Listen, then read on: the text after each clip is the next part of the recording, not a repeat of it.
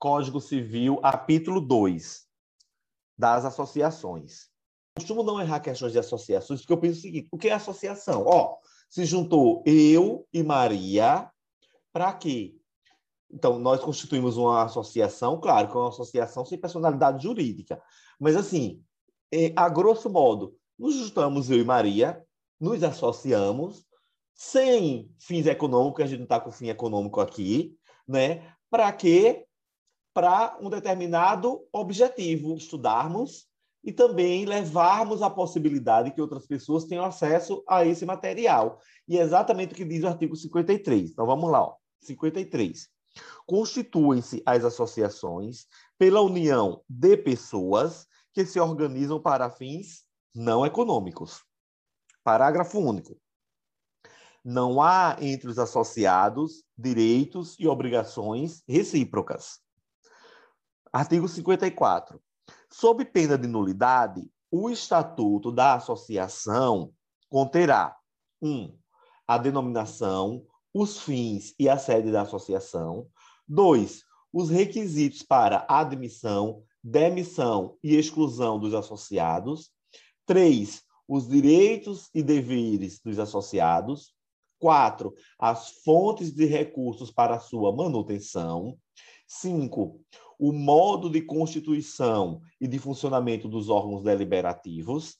Seis, as condições para a alteração das disposições estatutárias e para a dissolução. E sete, a forma de gestão administrativa e de aprovação das respectivas contas. Artigo 55. Os associados devem ter direitos iguais mas o estatuto poderá instituir categorias com vantagens especiais. No MPT, a gente teve em 2015 uma questão que foi cópia literal desse artigo, em 2015. Artigo 56. A qualidade de associado é intransmitível se o estatuto não dispuser o contrário. Porque o próprio estatuto pode dizer, Maria, que eu posso transmitir a minha cota. No silêncio do estatuto, é intransmissível. Parágrafo único. Se o associado for titular de cota ou fração ideal do patrimônio da associação, a transferência daquela não importa de per si na atribuição da qualidade de sócio ou adquirente, ao adquirente ou ao herdeiro, salvo disposição diversa no estatuto como eu já comentei, Código Civil é uma lei geral. Então, se não tiver nada diferente, e aí lembrando que o contrato faz lei entre as partes, a gente recorre ao Código Civil. E aí a gente teve uma questão do MPT em 2008 que dizia: a qualidade de associado de entidade associativa é intransmissível, sendo vedada disposição estatutária em contrário. Assertiva é incorreta. Exato. Porque é como você disse, Código Civil é a lei geral, é o regramento geral, e o, o, o, estatuto ele pode dispor sim de tudo o que não contrarie o Código Civil. Né? E o próprio Código Civil ele diz que o estatuto pode ampliar né, essa qualidade, essa transmissibilidade de associado. E aí, nesse parágrafo único, Maria, olha o que é importante. Ó, eu sou associado, certo? Mas, além disso, eu sou titular da cota ou fração ideal do patrimônio da associação. Então, a transferência da minha cota não importa automaticamente a qualidade de associado ao adquirente ou herdeiro. Ele adquiriu a cota do patrimônio. Agora, se o estatuto disser, como você disse, que o, a, a, o regramento do Código Civil é geral. Mas se o estatuto disser que, uma vez transferindo-se a cota ou fação patrimonial do, da associação, automaticamente o adquirente transforma-se em associado, aí sim. Mas veja que é com supedâneo numa regra específica estatutária.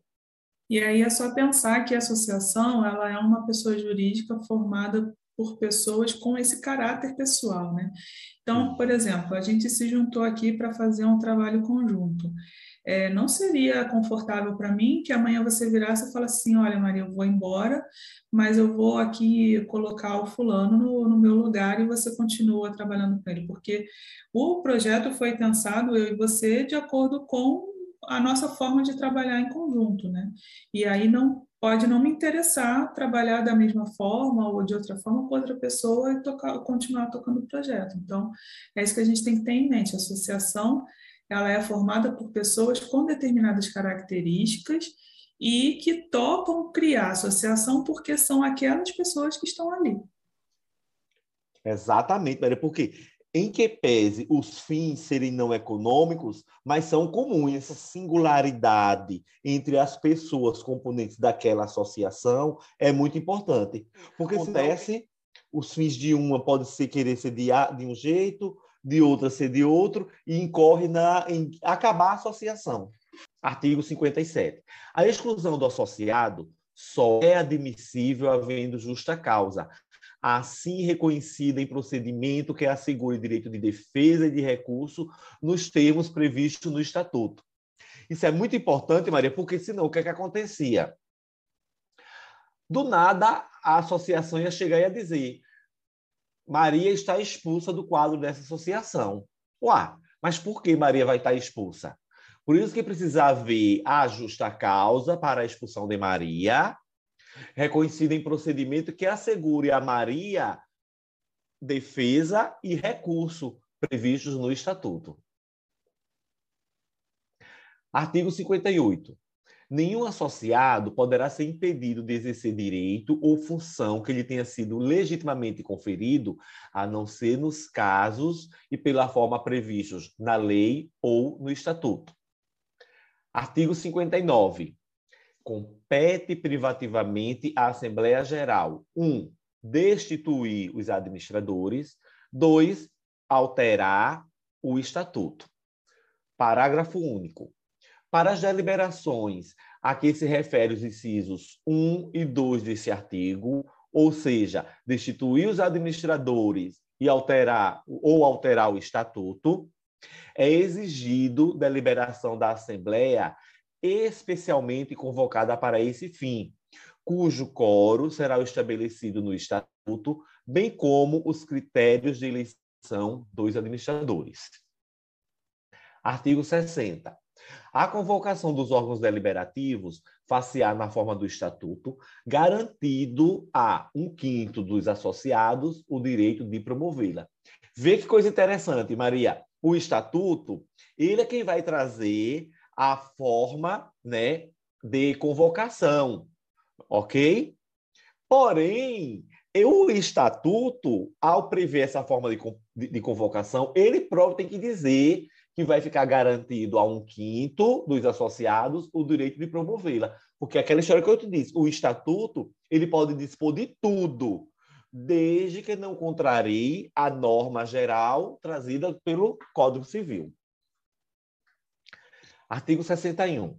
Dissolvida a associação, o remanescente do seu patrimônio, depois de deduzidas, se for o caso, as cotas ou frações ideais referidas no parágrafo único do artigo 56, será destinado à entidade de fins não econômicos designada no Estatuto ou omisso este por deliberação dos associados à instituição municipal, estadual ou federal de fins idênticos ou semelhantes. Que aí seriam Parágrafo... as fundações, né? Parágrafo único. Por cláusula do estatuto ou no seu silêncio, por deliberação dos associados, podem antes da destinação do remanescente referida neste artigo, receber em restituição, atualizado o respectivo valor, as contribuições que tiverem prestado ao patrimônio da associação. Parágrafo 2 não existindo no município, no estado, no Distrito Federal ou no território em que a associação tiver sede, instituições nas, instituição nas condições indicadas neste artigo, o que remanescer do seu patrimônio se devolverá à fazenda do estado, do Distrito Federal ou da União. Enunciado 534 da Jornada de Direito Civil. As associações podem desenvolver atividades econômicas desde que não haja finalidade lucrativa. Então, a questão é não poder haver finalidade lucrativa, mas pode sim exercer atividade econômica, desde que seja revertido para a própria associação. É, direitos e vedações aos associados, artigo 5 inciso 20 da Constituição, liberdade de associação na dimensão positiva e negativa, associar-se e permanecer associado, né? Artigo 5 21 da Constituição, legitimidade para representar seus filiados judicial e extrajudicialmente, inexistência de direitos e obrigações recíprocos entre associados, e o artigo 55 do Código Civil traz a garantia legal de igualdade de direitos e a instituição de categorias com vantagens especiais. Enunciado 557 do, da Jornada de Direito Civil. A possibilidade de instituição de categorias de associados com vantagens especiais admite a atribuição de pesos diferenciados ao direito de voto, desde que isso não acarrete a sua supressão em matérias relativas ao artigo 59 do Código Civil, que é destituir os administradores e alterar o estatuto. O artigo 56 prevê a intransmissibilidade da qualidade de associado, salvo disposição em contrário no Estatuto. 58 prevê a impossibilidade do impedimento do exercício de direito ou função legitimamente conferidos ao associado. O artigo 57 fala da exclusão do associado apenas por justa causa reconhecida, e aí o STF, no recurso extraordinário 201.819, consagrou a teoria da eficácia direta e imediata dos direitos fundamentais nas relações entre particulares, que é a eficácia horizontal. E o artigo 60 do Código Civil traz a cláusula de proteção de minorias. Artigo 5 inciso 19 da Constituição diz que as associações só poderão ser compulsoriamente dissolvidas por decisão judicial com trânsito em julgado ou ter suspensas atividade, as suas atividades por decisão judicial. E aí, para suspender a atividade, não precisa do trânsito em julgado. E aí é importante lembrar que aquela lei 14.010 que a gente leu sobre a pandemia previu aqui formas de fazer essas assembleias eletronicamente, né, por videoconferência. A exclusão de associado é feita de acordo com os estatutos, que é soberano para estabelecer o procedimento que entender adequado. Essa questão foi de 2015 do MPT e é incorreta. Por quê? Porque precisa ter o direito ao contraditório e à ampla defesa assegurados. Né? Então, o, o estatuto ele pode prever realmente, ele deve prever realmente como vai ocorrer a exclusão de associados, mas não é soberano para, para estabelecer qualquer procedimento, tem que observar os direitos fundamentais. Sobre o artigo 58, nenhum associado poderá ser impedido de exercer direito ou função que lhe tenha sido legitimamente conferido, a não ser nos casos e pela forma previstos na lei ou no estatuto, questão de 2015, que foi cópia do texto da lei.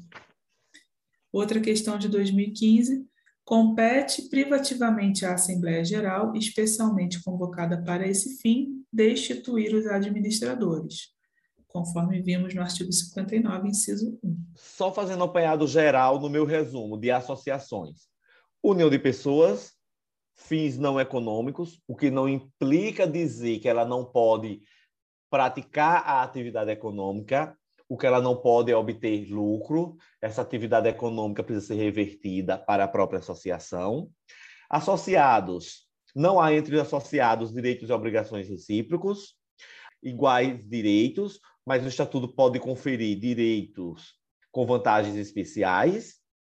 Qualidade de associado intransmissível, salvo se o estatuto é, não dispuser o contrário. Exclusão do sócio só com justa causa, mas com direito, desde que haja direito de defesa e de recurso.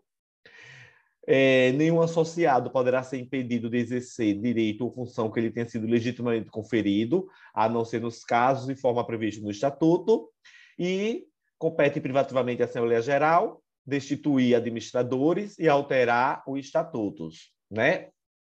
Essa assembleia tem que ser especialmente convocada para este fim.